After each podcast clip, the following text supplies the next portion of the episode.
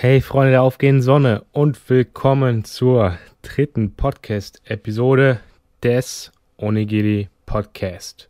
Insights aus Japan. Ja. So, heute gibt es folgende Themen und zwar klar, aufgrund der aktuellen Situation, vor allem eben in Deutschland bei euch, wird es auch um das Coronavirus gehen. Aber weil ihr wahrscheinlich auch selber, weil ihr eben selber in Deutschland wohnt natürlich, wisst ihr ja, wie es in Deutschland ist. Ich werde, ähm, da es ja auch natürlich ein Japan-Podcast ist, über die Situation in Japan so ein bisschen sprechen. Und ähm, dann das Hauptthema des Podcasts, ja, heute ist Politik in Japan. Was kriege ich da so mit? Wie engagiert sind da so vielleicht auch Leute, Leute in meinem Alter? Ich bin jetzt so Anfang 20, ich bin 22 Jahre alt und ich kriege ja so ein bisschen mit von von meinen japanischen Freunden, die im ähnlichen Alter sind und die auch Studenten sind, so wie ich, ähm, was die da so politisch machen oder auch nicht machen. Ich möchte das so ein bisschen mit Deutschland vergleichen. Dieser politische Aktivismus, beziehungsweise wie wichtig ist in Japan Politik, was spielt Politik für eine Rolle hier. Und ähm, am Anfang werde ich auch noch auf einen YouTuber eingehen, der auf mein Video, ein Video von mir reagiert hat, ein deutscher YouTuber. Genau, das sind so die drei Themen. Ähm, ja, das Hauptthema kommt eben ja als drittes sozusagen. Also Politik in Japan. Bleibt da gerne dran.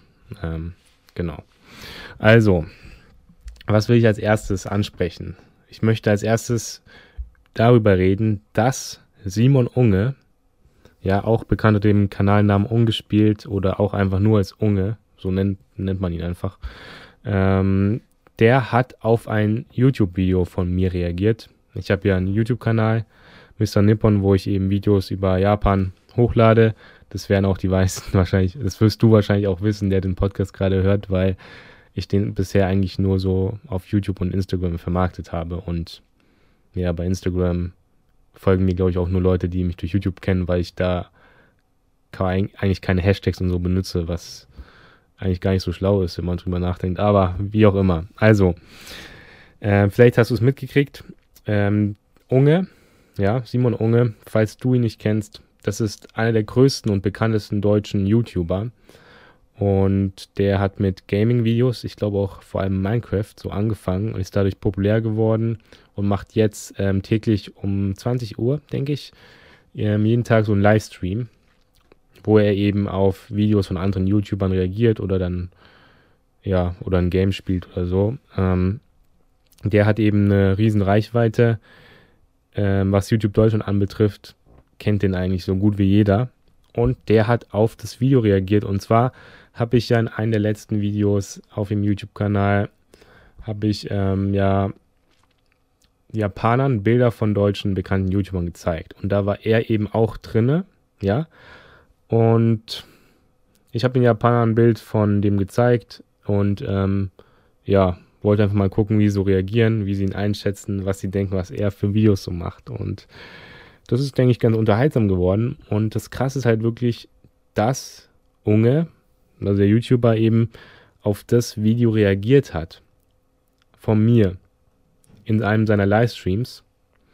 Und ähm, der hat eben das Video, wo er auf mein Video wiederum reagiert hat, ein paar Tage später auf seinen YouTube-Kanal. Der hat so über drei Millionen Abonnenten, hat es auf den YouTube-Kanal gebracht und es hat Stand heute 18. März auch über 200.000 Klicks, das Video. Das ist so Durchschnitt auf seinem Kanal.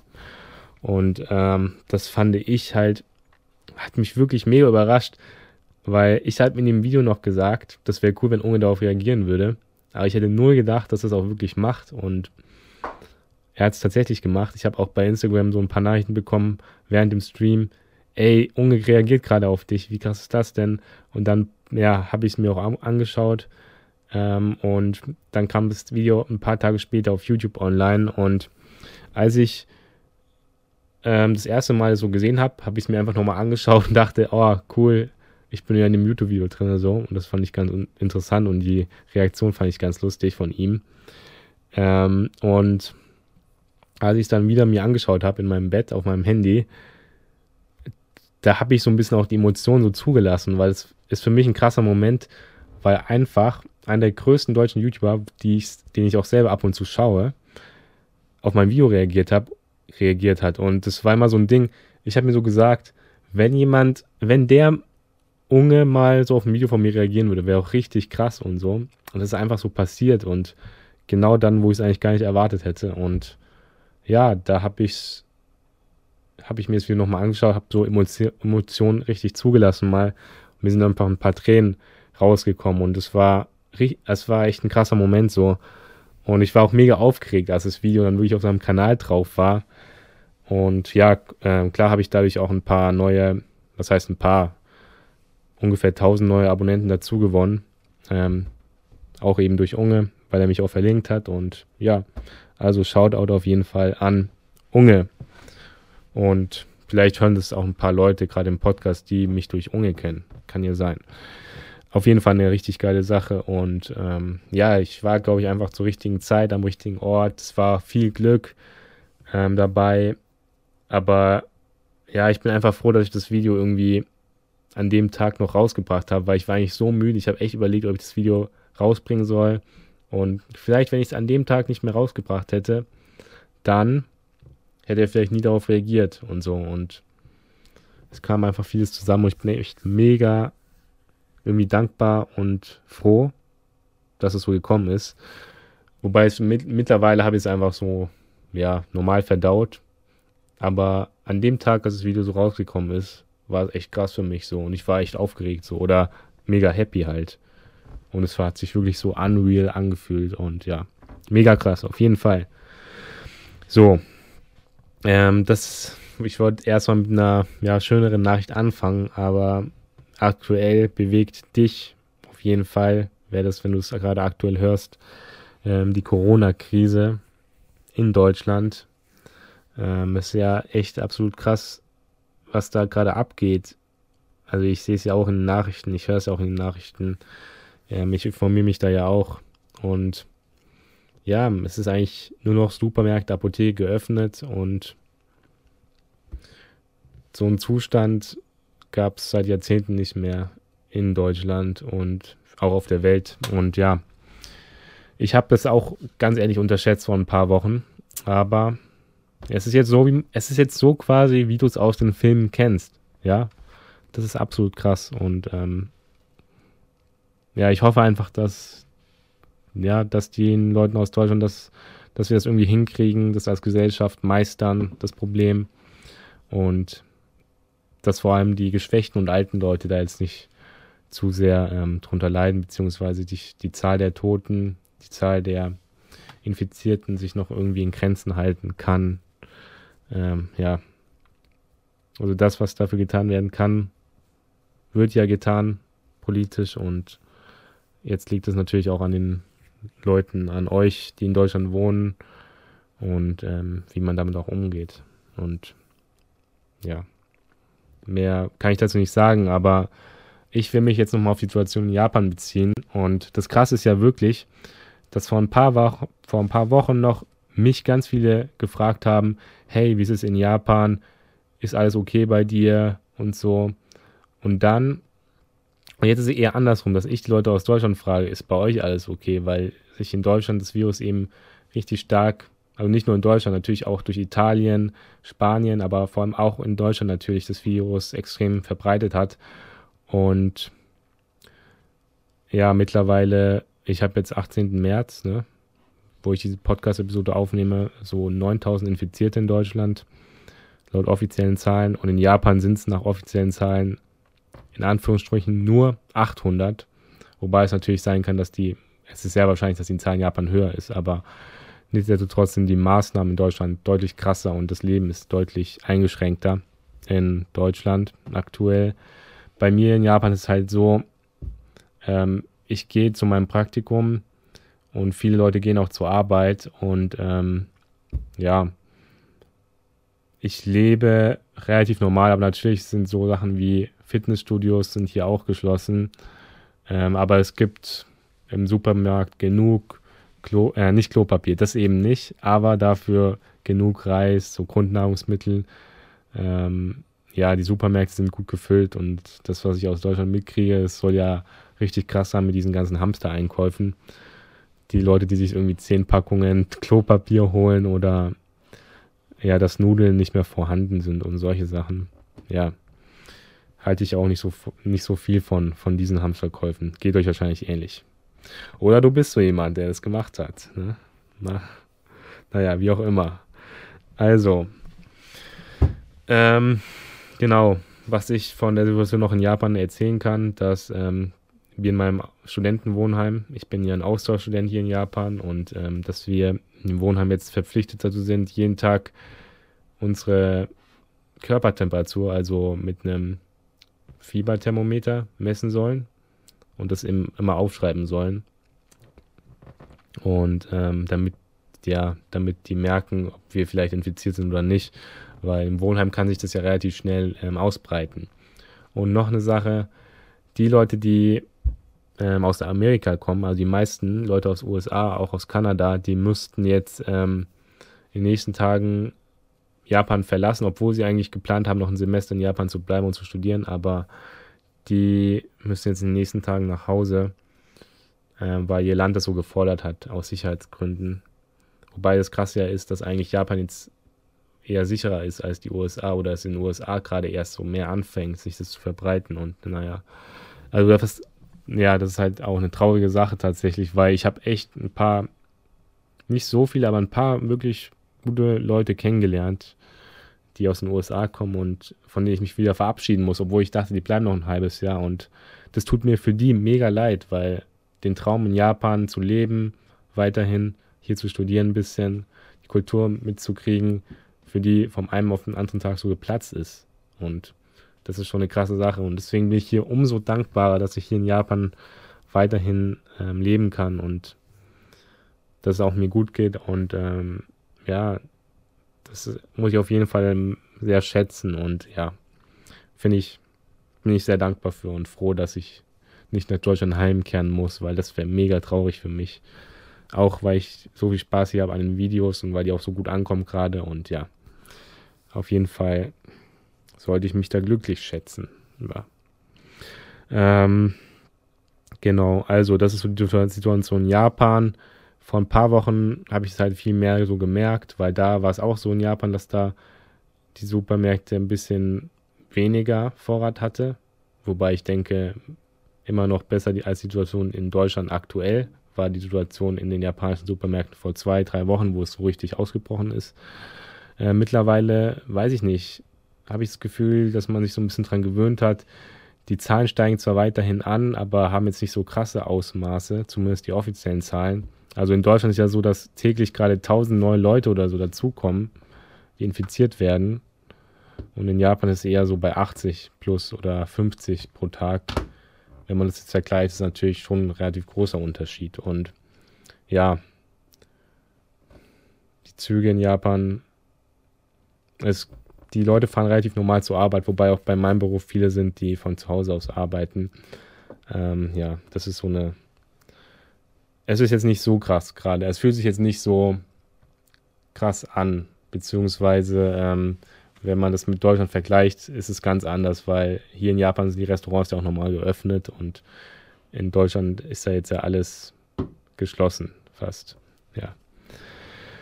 Ähm, genau. Also, das zur Corona-Sache.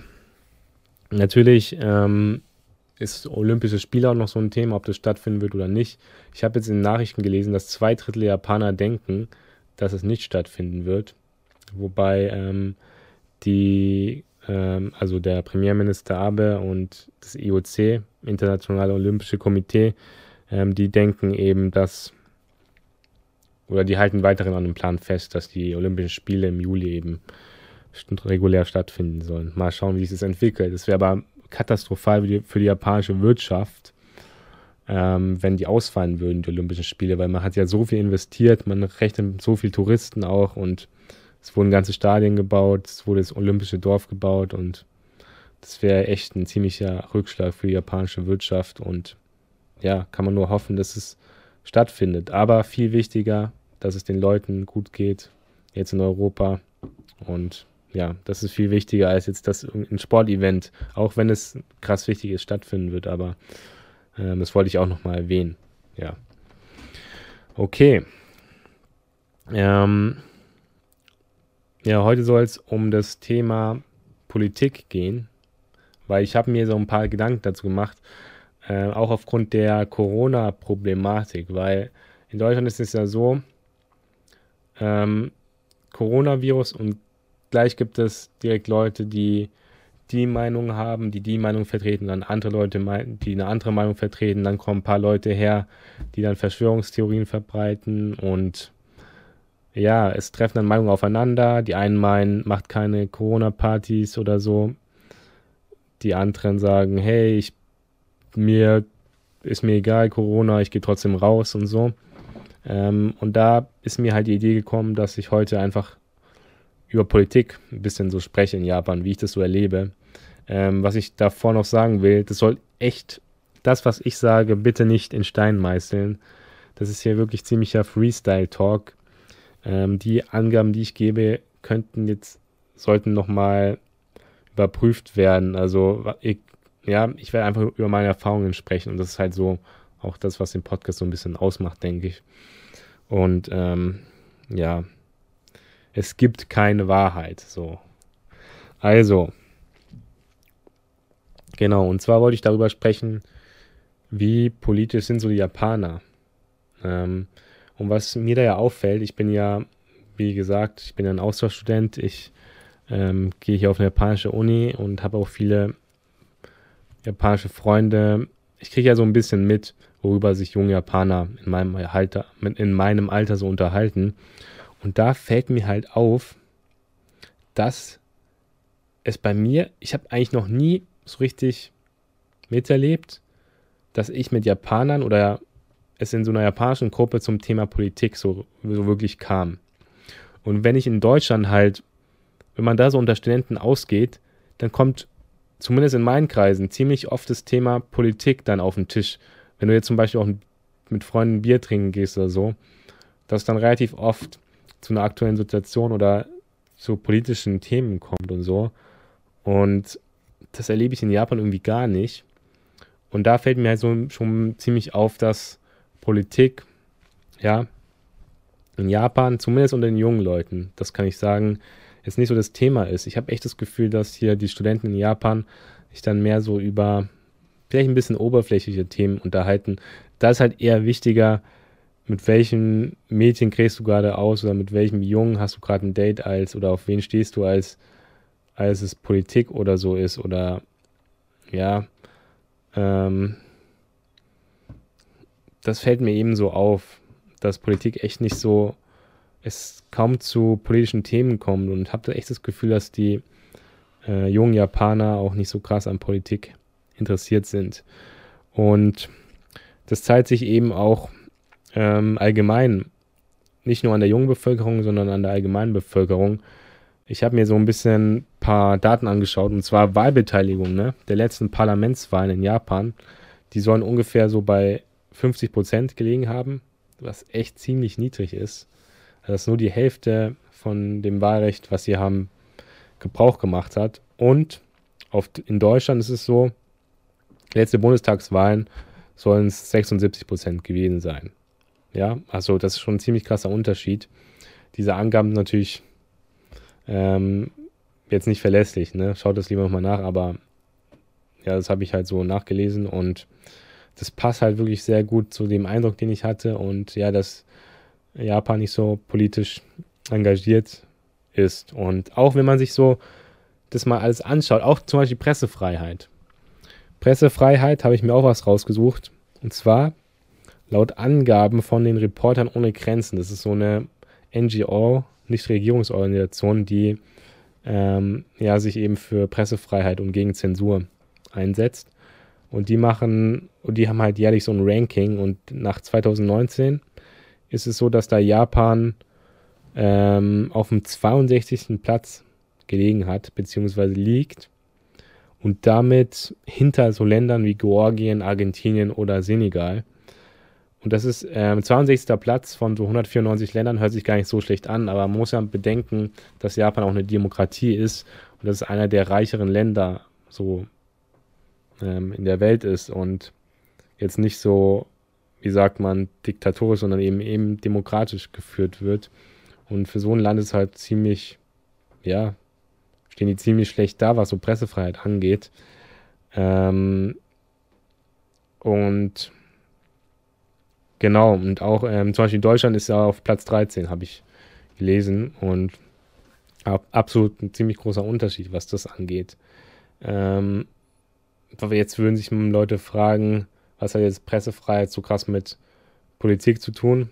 Ja, also für mich, also für mich ist auf jeden Fall ist es ein wichtiger Aspekt, weil je mehr Pressefreiheit du quasi hast, desto mehr kannst du ja auch am politischen System so kritisieren oder desto mehr gibt es Journalisten, die dann ähm, sich kritisch gegenüber dem äußern, was die Regierung gerade macht ähm, und so weiter. Ja, dass ein Journalist die Freiheit hat, ähm, was zu kritisieren und ähm, ja, kritische Politik gegenüber dem Establishment oder der Regierung ähm, zu schreiben oder was zu sagen.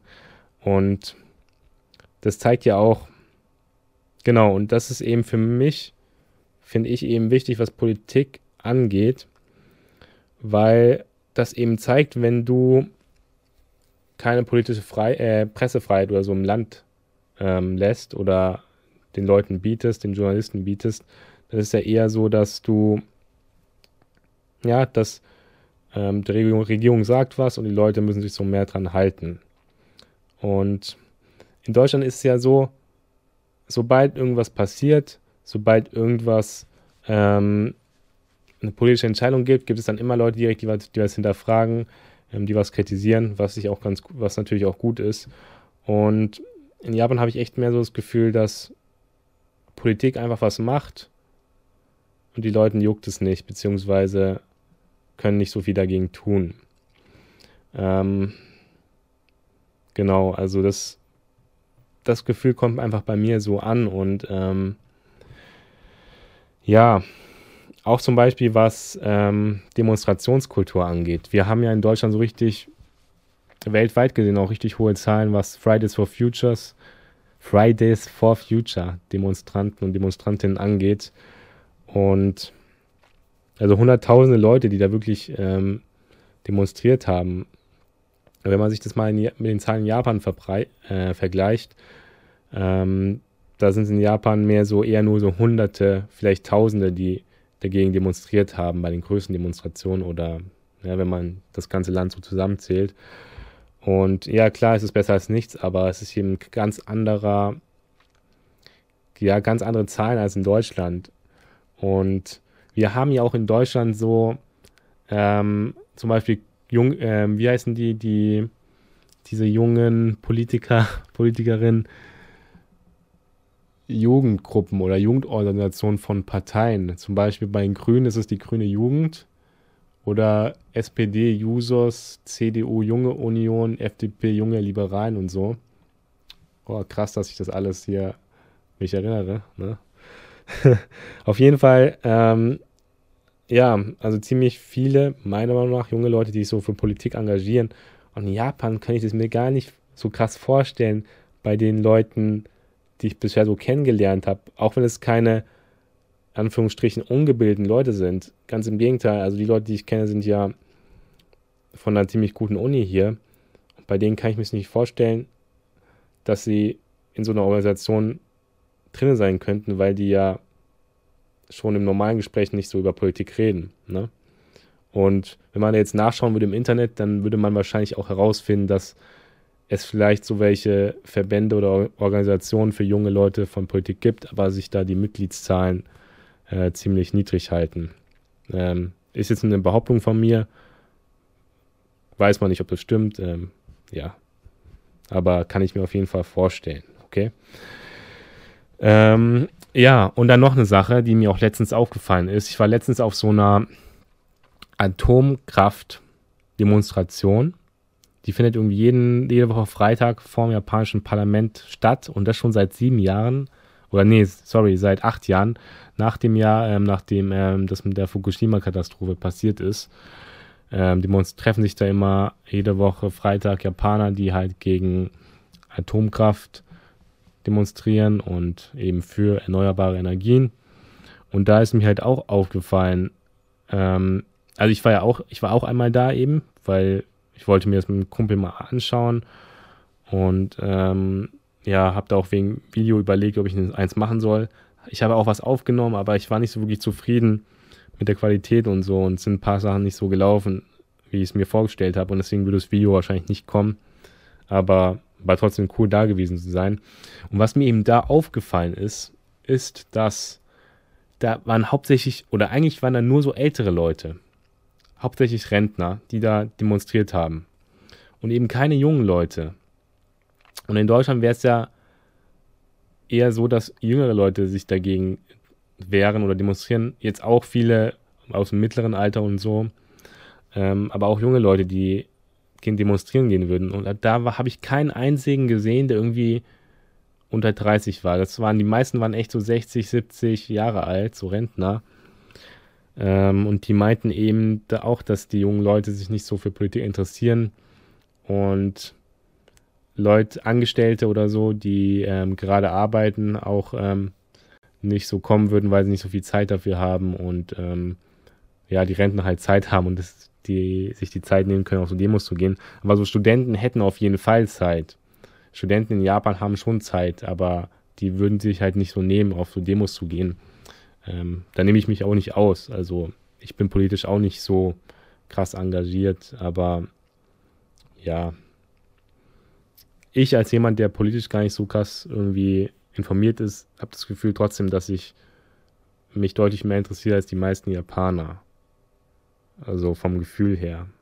Ähm, belegen kann man sowas natürlich, ist immer schwer, sowas zu belegen. Also, ja, ich rede hier von meinen Gefühlen. So. Ähm, ich werde jetzt ein bisschen was trinken. Einen Moment. So. Genau. Das wollte ich jetzt auf jeden Fall loswerden. Ähm, ja, auch wer jetzt zum Beispiel mein Video gesehen hat, was denken Japaner über Veganer. Da waren, haben sich ja auch viele Leute in den Kommentaren darüber so ein bisschen, waren ein bisschen überrascht, dass Japaner, dass viele Japaner gar nicht so wussten, was vegan eigentlich bedeutet. Und dass man vegan auch für Klimaschutz äh, machen kann. Also es wussten viele Japaner gar nicht, dass, dass man für, aufgrund des Klimaschutzes vegan wird. Sondern die meisten Japaner, das ist ein ziemlich interessantes Video tatsächlich, ähm, dass die meisten Japaner dachten, aufgrund von Religion vegan zu werden und so, dass sie da gar nicht so in Anführungsstrichen aufgeklärt sind. Ja, aber das passt so in das ganze Thema, dass man, dass die Japaner eben auch, finde ich, jetzt nicht so viel hinterfragen und ähm, ja, auch zum Beispiel was Feminismus angeht, dass da die Bewegung auch nicht so groß ist.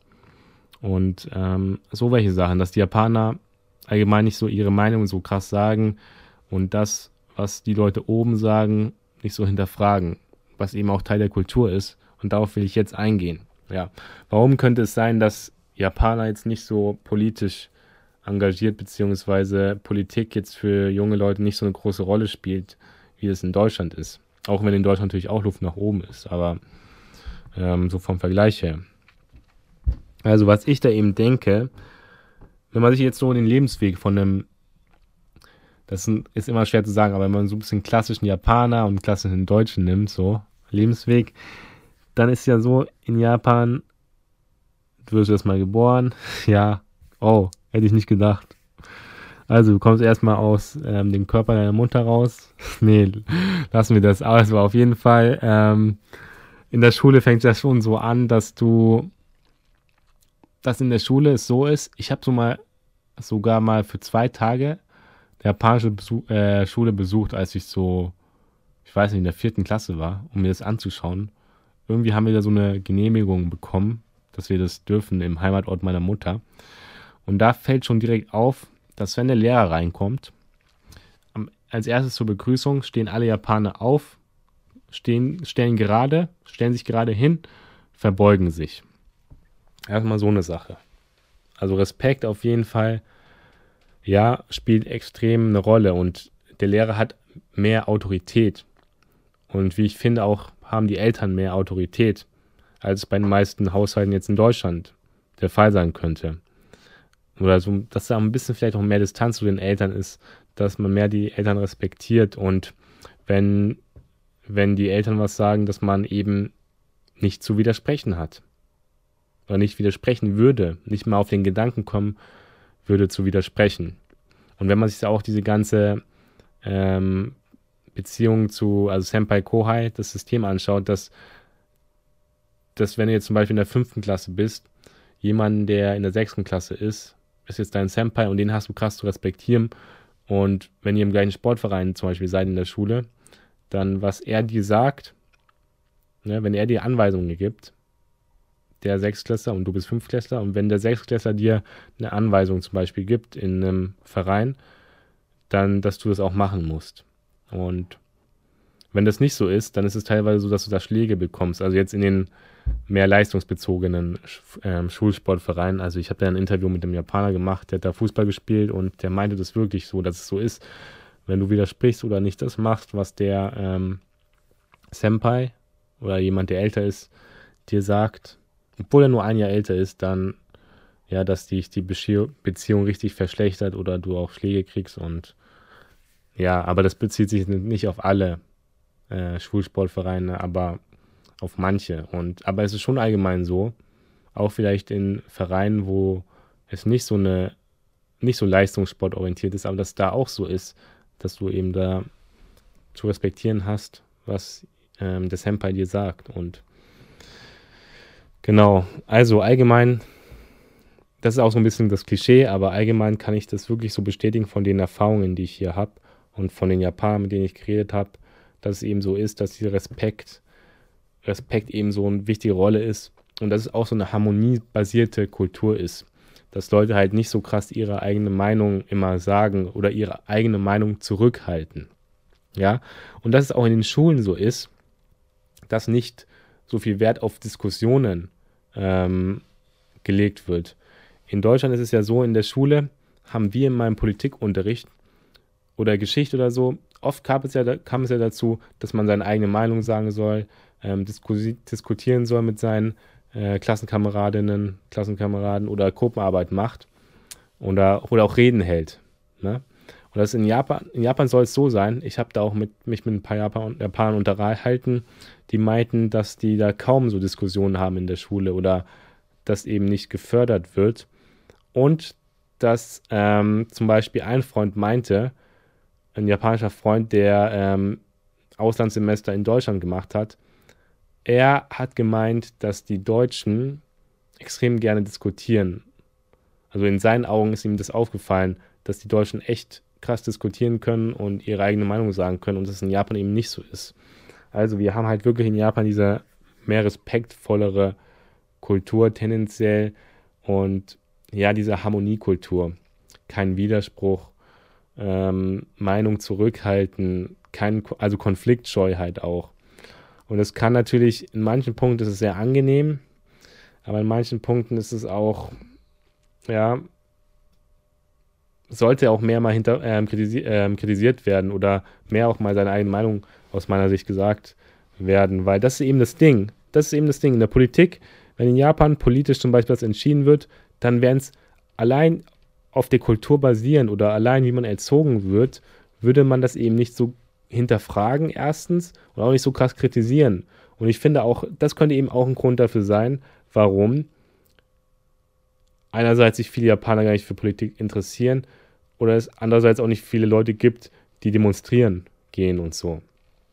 Und das ist eben mega wichtig, dass das eben nicht alles geglaubt wird, was in Medien zum Beispiel in Japan gesagt wird und dass da mehr hinterfragt wird und ähm, ja, also vom, vom den ganzen Sachen, die ich hier mitkriege, habe ich einfach so das Gefühl, dass da ja die Politik findet statt, aber als Einzelner macht man nichts dagegen oder man juckt, es juckt einem nicht als junger Japaner, sag ich mal so.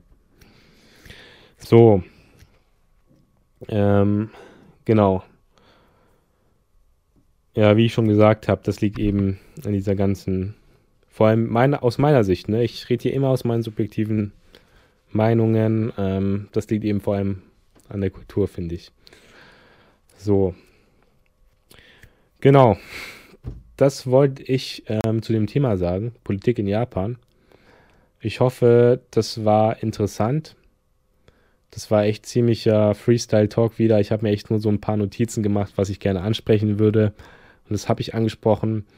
Wenn ihr ein bisschen Feedback habt, wenn ihr Fragen habt ähm, oder was nicht verstanden habt hier im Podcast und da nochmal gerne, gerne ähm, meine Stellungnahme dazu hören wollt, dann könnt ihr mir gerne auf Instagram schreiben. Ähm, heiße ich Mr. Nippon, M-I-S-U-T-A unterstrich Nippon mit 2P. Und ja, könnt ihr mir gerne schreiben. Und ja, ich möchte mich bedanken, dass das Feedback so positiv ist. Es gibt immer wieder, es gibt immer, es gab immer Leute, die mir nach den beiden Podcast-Episoden bisher geschrieben haben, ähm, was ich auch besser machen kann. Oder allgemein war es eben ziemlich auch positiv, dass ihr mir geschrieben habt, hey, Podcast ist voll interessant, dass es Leute geteilt haben. Hat mich mega gefreut. Ich werde weiterhin den Podcast machen und den immer mehr so nach außen auch vielleicht mal vermarkten, auf YouTube mal erwähnen, solche Sachen machen, genau. Aber ich will mich immer mehr so eingrooven, ja, in diesen Podcast. Aber macht mega Bock, auf jeden Fall. Vor allem, wenn man Feedback kriegt, wenn man weiß, dass es ankommt und das hören sich echt ziemlich viele Leute schon an. Ich sehe es ja in den Statistiken auf Spotify. Genau. Also, ich hoffe, ja, dass die Situation in Deutschland, ja, dass es einfach nicht nicht zu krass wird alles, dass die Leute die Ruhe bewahren, dass du die Ruhe ähm, behältst, dass deine Familie gut geht und ja, einfach liebe Grüße hier aus Japan. Ähm, ich hoffe, wir hören uns dann wieder bei der nächsten Podcast-Episode und macht's gut. Peace.